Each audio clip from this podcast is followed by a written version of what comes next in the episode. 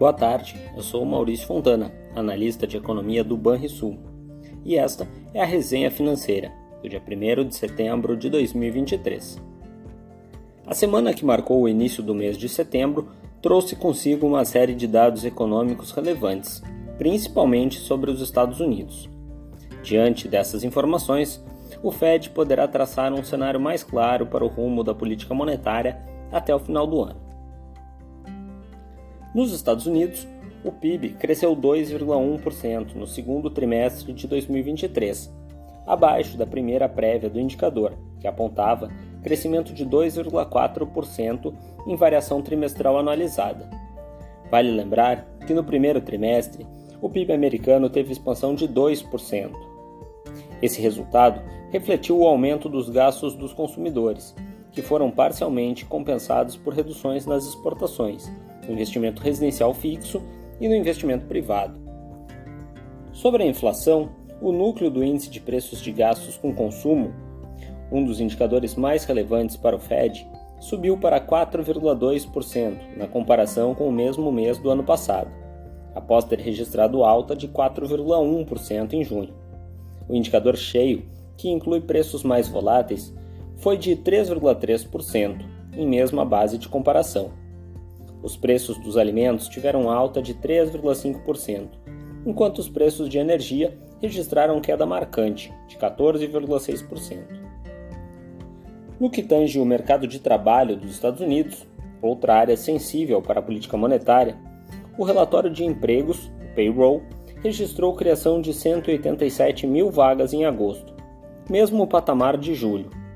Diante disso, a taxa de desemprego aumentou para 3,8%, vindo de 3,5% em julho, à medida que mais pessoas entram na busca por trabalho.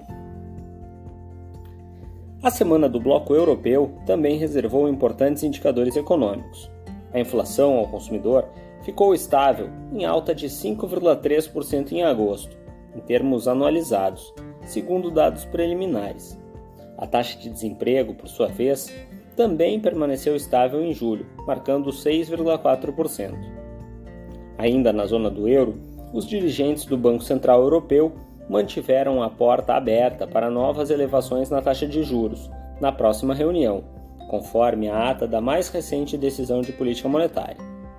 A autoridade destacou ainda uma mudança nos componentes da inflação, com um peso menor do quadro externo e fontes domésticas com maior importância. Ainda segundo o documento, houve consenso entre os dirigentes do Banco Central pela alta de 25 pontos base nos juros adotada na ocasião. Na China, a leitura do índice de gerentes de compras, o PMI, composto, subiu ligeiramente, de 51,1 pontos em julho para 51,3 pontos em agosto. A dinâmica global continuou fraca, o que abriu espaço para novos estímulos. No Brasil, a atividade econômica seguiu mostrando relativa resistência à incerteza global, dado o avanço de matérias importantes nas casas legislativas. Na agenda econômica, o resultado do PIB do segundo trimestre de 2023 direcionou os holofotes ao desempenho da atividade. Na passagem do primeiro para o segundo trimestre de 2023, o PIB brasileiro registrou crescimento de 0,9%. Em relação ao mesmo período do ano anterior, a alta foi de 3,4%. A surpresa positiva pode ser explicada pelo bom desempenho da indústria, que cresceu 0,9% no trimestre, e do setor de serviços, que cresceu 0,6% no período. Como as atividades de serviços respondem por cerca de 70% da economia do país, o resultado do setor influenciou diretamente na expansão do indicador amplo. Após expressivo avanço de 21% no primeiro trimestre, a agropecuária foi o único dos três grandes setores que recuou nessa leitura, por conta da elevada base de comparação alcançada. Sobre o mercado de trabalho, o Brasil criou mais de 142 mil vagas de trabalho formal em julho. O salário médio de admissão variou positivamente, em torno de 0,96%. Ainda sobre o tema, a taxa média de desemprego manteve a tendência de queda no trimestre encerrado em julho e caiu para 7,9%, abaixo da observada no trimestre entre fevereiro e abril. Após a forte recuperação do mercado de trabalho, os movimentos passam a ser mais influenciados por características econômicas e sazonais de cada atividade, repercutindo dessa forma em crescimento menos intenso para os próximos resultados. Já com relação ao nível de preços, o IGPM seguiu em território negativo, na passagem de julho para agosto. Desta vez, a queda foi de 0,14%. Em 12 meses, a deflação acumulada no IGPM alcançou os 7,2%. No mercado financeiro, os mercados reagiram ao, aos impulsos à economia chinesa, enquanto os números mistos do mercado de trabalho americano mantiveram algumas interrogações sobre os próximos passos do Fed. Mesmo assim, o índice SP500 nos Estados Unidos acumulou alta de 2,3% até a tarde de sexta-feira, e o principal índice da bolsa alemã subiu 1,3% no mesmo período.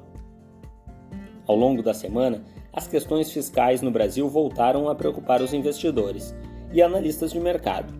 Porém, a boa surpresa vinda do PIB ajudou a recuperar o entusiasmo.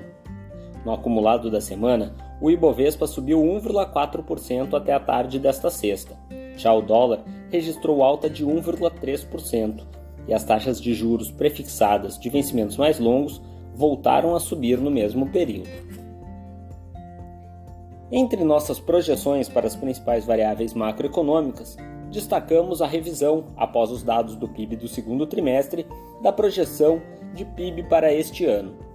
Agora, apostamos em uma alta de 2,8% em 2023, enquanto para 2024 o PIB deve crescer 1,8%. Já para a taxa Selic, mantivemos as expectativas de encerramento do ano em 11,75% ao ano, e para 2024 o ano deve acabar com Selic em 8,25% ao ano. Já para o IPCA, Índice Oficial de Inflação, nossa estimativa é de alta de 5,02% em 2023 e de 3,77% em 2024. Na agenda de indicadores da próxima semana, destaque no dia 4 para mais uma edição do relatório Focus, com a atualização das projeções de mercado para as variáveis macroeconômicas, seguindo pesquisa do Banco Central. Além disso, à noite teremos na China divulgação de PMI composto referente a agosto. Já no dia 5, teremos a divulgação no Brasil da produção industrial de julho e do PMI composto de agosto. No exterior, será divulgado o PMI composto da Alemanha e também o índice de preços ao produtor da zona do euro, referente a julho. Já no dia 6, no Brasil, o destaque fica por conta do IGPDI de agosto, enquanto no exterior teremos dados de vendas no varejo da zona do euro de julho e PMI composto e livro bege nos Estados Unidos. Já no dia 7, com o feriado no Brasil, teremos no exterior a produção industrial de julho na Alemanha, além de dados de PIB e emprego na zona do euro, referentes ao segundo trimestre. Por fim, haverá ainda a divulgação de pedidos de auxílio-desemprego nos Estados Unidos. Já no dia 8, teremos na Alemanha o índice de preço ao consumidor e nos Estados Unidos, indicador de crédito ao consumidor. Já na China, à noite, será divulgado o índice de preço ao consumidor e o índice de preço ao produtor referente ao mês de agosto. É isso, pessoal. Tenham um excelente final de semana e bons investimentos.